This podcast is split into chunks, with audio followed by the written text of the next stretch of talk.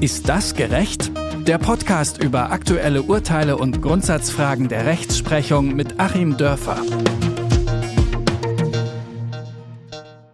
Am Landgericht Dortmund. Dort soll ein Schöffe mehrfach eingenickt sein und nun wurde der betreffende Mordprozess pausiert. Die Verteidigung hat nämlich einen Befangenheitsantrag gestellt. Wenn dem stattgegeben wird, muss der Prozess komplett neu aufgerollt werden. Aber was passiert eigentlich, wenn ein Prozess platzt? Wann kann man in Revision gehen und wann in Berufung? Darüber spreche ich heute mit unserem Haus- und Hofanwalt Achim Dörfer. Hallo Achim und Grüße nach Göttingen. Hallo Lars und Grüße nach Leipzig. Ja, Achim, im Falle des schlafenden Schöffen in Dortmund wurde ein Befangenheitsantrag gestellt. Was genau passiert da jetzt eigentlich? Ja, jetzt muss das Gericht ähm, entscheiden, ob der Schöffe unbefangen war. Und ähm, wenn es hier eine Befangenheit gegeben hat, dann muss es zu einem Austausch kommen und dann muss auch dieser Termin nochmal stattfinden.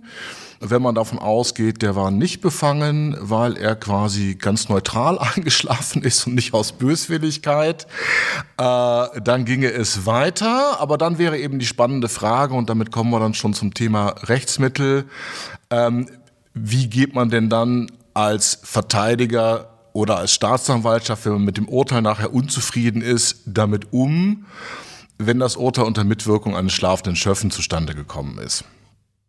Durchaus eine spannende Sache, so ein schlafender Schöffe. Ähm, so ein Befangenheitsantrag gegen einen Schöffen zum Beispiel, der fällt ja auch unter die Revision. Ähm, jetzt mal ganz offen gesagt, ohne auf die einzelnen Gründe einzugehen, was ist eigentlich eine Revision? Kannst du uns das kurz zusammenfassen? Also, ich ähm, gehe vielleicht nochmal eine Stufe höher und sage, es gibt grundsätzlich Rechtsmittel gegen Urteile. Die heißen entweder Berufung oder sie heißen Revision. Ähm, mir fiel auch nochmal in der Vorbereitung auf, ist ja ganz spannend. Da sieht man mal wieder, wie das äh, deutsche Recht nämlich zum einen aus dem äh, römischen Rechtskreis stammt und zum anderen aus dem deutschrechtlichen Rechtskreis. Ich habe es extra nochmal nachgelesen. Äh, das Wort Berufung taucht wohl im 15. Äh, Jahrhundert das erste Mal auf. Das kommt also aus dem Deutschen. Ähm, ne, merkt man ja auch schon, da geht es sozusagen darum, sich äh, nochmal neu zu melden und ähm, nochmal neu Gehör zu finden. Und das Wort Revision ähm, revidere, also sich nochmal neu anschauen, kommt eben aus dem Lateinischen. Ähm, das scheint zunächst mal Synonyme zu sein, also das, die, der Wortgebrauch hilft uns hier nicht weiter zu unterscheiden. Aber ähm, die Hauptunterscheidung ist bei der Berufung, auf die Berufung hin werden die Tatsachen nochmal neu angeschaut und auf die Revision hin wird eben nur das Recht nochmal neu angeschaut. Das heißt, die Berufungsinstanz ist dann durchaus ähm, im Zivilrecht mit Einschränkungen, im Strafrecht dann in vollem Umfang eine komplette zusätzliche Tatsacheninstanz, wo dann auch nochmal neue Beweise erhoben werden können, das Gericht nochmal komplett das Ganze überprüft. Während bei der Revision geht es eben nur darum, die Rechtsanwendung eines Urteils, mit dem man als Staatsanwaltschaft oder Angeklagter oder im Zivilprozess einer der beiden Parteien nicht zufrieden ist, die Rechtsanwendung überprüfen zu lassen. Das wäre dann im Strafrecht zum Beispiel ähm, die Anwendung der Strafrechtsvorschriften oder wie hier ähm, kann man dann Verfahrensmängel rügen und man würde dann eben in der Revision den Verfahrensmangel rügen, dass der Schöffe schlief. Ja, also die Rechtsanwendung wird dann nochmal überprüft. Mhm. Ähm, und du hast auch schon die Unterscheidung zwischen Zivil- und Strafrecht gemacht. Lass uns doch nochmal beim Strafrecht ein bisschen bleiben. Dort mhm. finden wir in Paragraph 338 Strafprozessordnung auch die Gründe ähm, für eine Revision. Was sind das denn für welche? Also in 338 sind die absoluten Revisionsgründe genannt. Absolut, was heißt das? Das heißt, dass das auf jeden Fall durchschlägt, dass es da nichts abzuwägen gibt. Mm, das sind also die ganz großen Fehler. Das ist quasi ähm, im Fußballersprech die rote Karte. Ähm, und dazu gehört dann auch, wenn wir uns jetzt nochmal anhand unseres kleinen Falles da lang hangeln, ähm, gleich die Nummer eins, ähm, wenn das erkennende Gericht nicht vorschriftsmäßig besetzt war. Na, das ist natürlich ganz klar. Das ist ja das, das Recht aus, aus dem Grundgesetz auch des Angeklagten, das Recht auf den sogenannten gesetzlichen Richter. Das heißt, äh, gesetzlicher Richter ähm, ist jetzt nicht ein männlicher Richter, sondern gesetzlicher Richter ist quasi das Gericht als solches ähm, in der jeweiligen Besetzung, teilweise bis zu fünf Personen in Schwurgerichtsprozessen. Das muss halt richtig besetzt äh, gewesen sein. Und da kann man ja fragen, ähm, schon an der Stelle, wenn es jetzt keinen Befangenheitsantrag gegeben hätte, ist es denn vollständig besetzt, wenn einer schläft? Und dann haben wir zum Beispiel in Nummer zwei bei den absoluten Revisionsgründen, wenn da jemand mitgewirkt hat, der das Richteramt nicht ausüben durfte. Hm, das wäre dann so ein Fall der Nebenstrafe, zum Beispiel bei, ähm, wenn ein Richter wegen Rechtsbeugung ähm, Bestraften aus dem Amt entfernt wird. Und der nimmt dann nachher doch aus irgendeinem Grunde mit äh, wieder teil oder ein Schöffe ähm, hat eine Straftat begangen, wonach ihm als Nebenstrafe auferlegt wurde, das Richteramt nicht ausüben zu dürfen, dann auch absoluter Revisionsgrund. Und dann in Nummer drei, wenn ein Richter oder Schöffe mitgewirkt hat, nachdem er abgelehnt war und dass äh, durch ein Befangenheitsgesuch und das Befangenheitsgesuch zu Unrecht verworfen wurde. Also ähm, das wäre dann auch nochmal unser Fall hier in der Variante Befangenheitsantrag. Der Befangenheitsantrag wird gestellt, der Befangenheitsantrag wird zu Unrecht abgelehnt, dann würde also kurz und schmerzlos absolute Revisionsgründe das Revisionsgericht die Sache gleich aufheben. Genau, und dann kommen auch andere Geschichten. Zuständigkeit, Staatsanwalt war nicht da, ähm, die Öffentlichkeit war nicht da. Ähm, das sind halt wirklich so diese Big Points äh, des Rechtsstaates, dass wir eben wirklich die richtigen Personen haben müssen, die neutral sind und die Öffentlichkeit auch gewahrt werden muss und wirklich diese ganz wesentlichen Verfahrensgrundsätze, ohne die wir von einem rechtsstaatlichen Verfahren nicht sprechen können, die müssen eingehalten sein. Sonst absolute Revisionsgründe. Absolute Revisionsgründe also im Strafrecht. Jetzt wollen wir aber auch noch mal kurz auf das Zivilrecht schauen. Was spielt die Revision denn da für eine Rolle? Ähm, da ist es etwas schwieriger mit der Revision, ähm, weil sie zugelassen sein muss. Im Strafrecht ähm, ist das relativ klar. Da kann ich also entweder gegen zweitinstanzliche Urteile des Landgerichts dann Revision einlegen oder gegen erstinstanzliche Urteile des Landgerichts oder des Oberlandesgerichts dann Revision zum Bundesgerichtshof und die ist im Prinzip eigentlich immer zugelassen. Ähm, was nicht bedeutet, dass das einfach ist. Also strafrechtliche Revisionsanwälte sind mit die bestbezahlten Kollegen. Ich würde mal sagen, unter 10.000 Euro Vorschuss wird es da schwierig, jemanden zu finden bei einer etwas komplizierteren Sache, weil das nämlich wahnsinnig kompliziert ist und deswegen gibt es auch Anwälte, die nur das machen. Die machen nur strafrechtliche Revisionen. Ähm, also obwohl es grundsätzlich zugelassen ist, sehr kompliziert, weil man eben nach diesen winzigsten Fehlern äh, quasi mit dem Mikroskop suchen muss. Und man muss dann eben auch wissen, wenn man durchs, Mikro, äh, durchs Mikroskop was sieht, was das ist. So, im Zivilrecht ähm, normalerweise wird das Zivilgericht die Revision nicht zulassen, ähm, weil die nämlich nur in Ausnahmefällen zugelassen ist, zum Beispiel wenn ähm, einzelne Oberlandesgerichte in der Rechtsprechung voneinander abweichen und quasi der Bundesgerichtshof oben drüber jetzt mal sagen muss, ähm, welches OLG hat denn Recht mit der, seiner Rechtsauffassung. Ähm, oder wenn die Sache von ganz grundsätzlicher Bedeutung ist, wir haben also eine völlig neue Rechtsfrage, die bislang vom Bundesgerichtshof noch nicht geklärt wurde. Dann lässt das Oberlandesgericht die Revision zu, damit die Sache zum BGH kommt. Ähm, alles aber die großen Ausnahmen. Normalerweise wird das nicht zugelassen. Sonst würde ja auch der ähm, Bundesgerichtshof quasi zugeschüttet mit Revisionen, weil jeder sein Glück versuchen würde.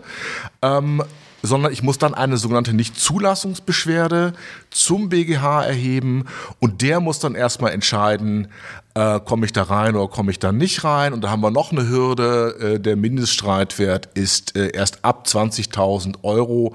Also wenn ich vom OLG mit dem Urteil unzufrieden bin, der Streitwert war aber nur 15.000, werde ich auch niemals zum BGH kommen. Für welche Personenkreise sind denn jetzt Revision und Berufung, die wir ja gerade schon mal so ein bisschen unabhängig voneinander erklärt haben, für wen ist das eigentlich relevant? Ähm, die Berufung ist eigentlich, jetzt rede ich mal so ganz aus der Praxis, für jeden relevant. Das ist auch durchaus so eine Verbrauchergeschichte, äh, die die ähm, Rechtsschutzversicherungen zum Beispiel auch damit finanzieren, dass man durchaus mal, ähm, wenn man vom Amtsgericht verloren hat, dann geht man halt nochmal in Berufung vor das Landgericht im Zivilrecht, äh, wenn meinetwegen eine Versicherung einen Unfallschaden am Auto nicht ausreichend reguliert hat. Ähm, also diese nochmalige Prüfung ist äh, eine absolute Alltags- und Standardgeschichte, die oftmals, das muss man jetzt mal ein bisschen böse sagen, ich bin ja immer oder manchmal auch Ritter, richterkritisch. Ähm, die Amtsrichter haben das schon so mit im Hinterkopf. Naja, das geht ja sowieso nochmal zum Landgericht, dann setze ich mal schnell das Urteil ab. Mein Schreibtisch ist so tierisch voll. Ähm, und da wird es eben vom Landgericht ein bisschen gründlicher überprüft. Also das ist so diese Berufung ähm, in den unteren Instanzen, auch im Strafrecht dass man sagt, okay, also was das Amtsgericht hier mit mir gemacht hat, da bin ich nicht mit einverstanden. Ich möchte, dass das Landgericht das nochmal komplett äh, überprüft und ich da nochmal eine neue Tatsacheninstanz bekomme. Also diese Berufungen ähm, kommen oft vor. Revision, da wird die Luft dann eben wesentlich dünner. Ähm, das ist dann auch irgendwann von den Kosten her was, was sich normaler Verbraucher dann gar nicht mehr leisten kann, weil das natürlich teuer ist und ähm, die Gebühren werden dann auch von Instanz zu Instanz höher. Und vom Bundesgerichtshof brauche ich einen Anwalt, der eine Spezialzulassung zum Bundesgerichtshof besitzt. Das sind nur ein paar Dutzend. Ähm, da kann also nicht mein Haus- und Hofanwalt auftreten und vielleicht finanziell nochmal ein Auge zudrücken oder so. Ähm, also Revision heißt ja auch Rechtsfortbildung, weil nur das Recht überprüft wird. Das heißt, das Gericht von sich aus guckt sich die Tatsachen gar nicht mehr an, sondern da werden dann wirklich sehr, sehr akademische Diskussionen teilweise auch geführt. Das ist dann eher was für so Grundsatzfragen, ähm, sagen wir mal Verbraucherschutzrecht, wenn wir da mal bleiben, das ist dann was, wo, wo so Verbände oder die Verbraucherzentralen oder große Unternehmen streiten und im Strafrecht dann eben auch die Dinge, wo es richtig um irgendwas geht, dann halt die Tötungsdelikte und so weiter. Und äh, wenn dann die seltenen Fälle kommen, wo tatsächlich Revision und Berufung auch tatsächlich ähm, stattfinden und vielleicht ähm, dann auch in die oberen Instanzen gehen, ähm, haben die eher Erfolg oder ist das eher dann immer noch so eine Sache, dass da viel ausgesiebt wird? Also es wird relativ viel ausgesiebt und es ist von den Gerichtszweigen her natürlich sehr unterschiedlich. Ähm, auch äh, sozusagen, ich sagte schon, nach oben wird die Luft dünner, wenn eine Sache jetzt einmal vom Landgericht und dann vom Oberlandesgericht verhandelt wurde. Ähm, am Oberlandesgericht sitzen schon sehr, sehr gute Richter ähm, dann ist es natürlich nicht ganz zu Unrecht so, dass im Zivilrecht äh, meistens die Berufung nicht zugelassen wird, ähm, weil der Bundesgerichtshof oder die Revision nicht zugelassen wird, weil der Bundesgerichtshof würde sowieso nur noch mal das bestätigen, was das Oberlandesgericht gesagt hat. Also das heißt, die Sachen, die vielleicht zum Oberlandesgericht gegangen sind, schon mal im normalen Rechtszug, dann vielleicht auch auf Berufung hin, ähm, da ist die Erfolgschance in der Revision zum Bundesgerichtshof eher gering. Äh, gibt sehr schöne Statistiken, die ich natürlich jetzt nicht im Kopf habe, aber von der Tendenz her ist es so, Revision nach oben hin immer geringere Chancen, wohingegen unten, also ich brachte schon so das Beispiel, das Amtsgericht steht unter großem Zeitdruck, hat vielleicht auch nicht immer die Zeit, sich bis zum letzten ähm, mit Rechtssachen zu befassen, braucht auch mal ein schnelles Urteil. Da habe ich natürlich dann, wenn ich in der Berufung vom Amtsgericht zum Landgericht gehe, sei es in Strafsachen, sei es in Zivilsachen, ähm, sehr gute Erfolgsaussichten. Ich habe es jetzt auch da nicht im Kopf, aber ich denke mal, das ist so je nach Gerichtszweig durchaus auch bis zu 50 Prozent, ähm, dass das Ganze dann wieder aufgehoben wird. Und dieser Podcast würde nicht Ist das gerecht heißen, wenn wir nicht noch zum Schluss noch einmal die Frage stellen würden, ist es denn eigentlich gerecht, dass Urteile noch einmal so überprüft werden können? Und gibt es da vielleicht bei der Gerechtigkeit auch Einschränkungen? Ja, fange ich mal mit dem zweiten Teil deiner Frage an. Es gibt schon Einschränkungen. Ähm, ähm, ja, wir hatten es auch in unserem Podcast. Äh, unter einem sehr beschönigenden Titel gab es auch vor einigen Jahren Reformgesetz, was tatsächlich dann die ähm, Rechtsmittelmöglichkeiten eingeschränkt hat. Man versucht ja immer dann die Justiz da zu entlasten, aber was sich so schön als Justizentlastung anhört und bezeichnen lässt, ist dann eben oftmals eine Einschränkung. Ähm, also es hat gerade zuletzt da wieder Einschränkungen gegeben. Da müssen wir auch wirklich aufpassen als Wähler, ähm, weil Gerichtsverfahren können uns alle mal irgendwann betreffen und da wollen wir dann einfach, dass Dinge auch über mehrere Instanzen überprüft werden können. Und es ist jetzt an einem Punkt angelangt, auch im Vergleich zu der Situation von vor zehn Jahren, sagen wir, ähm, wo ich es wirklich teilweise gerade noch erträglich finde. Und ähm, es gibt zum Beispiel einen Punkt, dass ich bei Amtsgericht Gerichtsurteilen bis zu einem Streitwert von 600 Euro, meine ich, kann ich gar keine Berufung einlegen. Da bleibt es dann beim Amtsgerichtsurteil. Und da muss ich wirklich sagen, aus der Praxis, ähm, manche Richter nutzen das echt aus. Und ähm, in diesen Verfahren, wo man wirklich nur eine einzige untere arbeitsmäßig angespannte Instanz zur Verfügung hat, kommen wirklich so viele Fehlurteile raus. Ähm, dass ich schon sagen muss, also auch bei diesen Kleinstreitwerten, das finde ich dann nicht gerecht, dass man es nicht überprüfen kann. Ähm, weil 600 Euro können für manche Leute auch viel Geld sein. Die Rechtsfragen, die dahinter stehen, können auch sehr wichtig sein, weil sie sehr viele Menschen betreffen. Also ähm, ich finde, es muss immer eine Überprüfungsmöglichkeit geben. Das fordert einfach der Rechtsstaat. Also ungerecht dort, wo das zuletzt abgeschafft wurde, gerecht dort, wo es noch stattfindet. Über Revision und Berufung haben wir gesprochen mit Rechtsanwalt Achim Dörfer. Vielen Dank dir. Ich danke dir, Lars.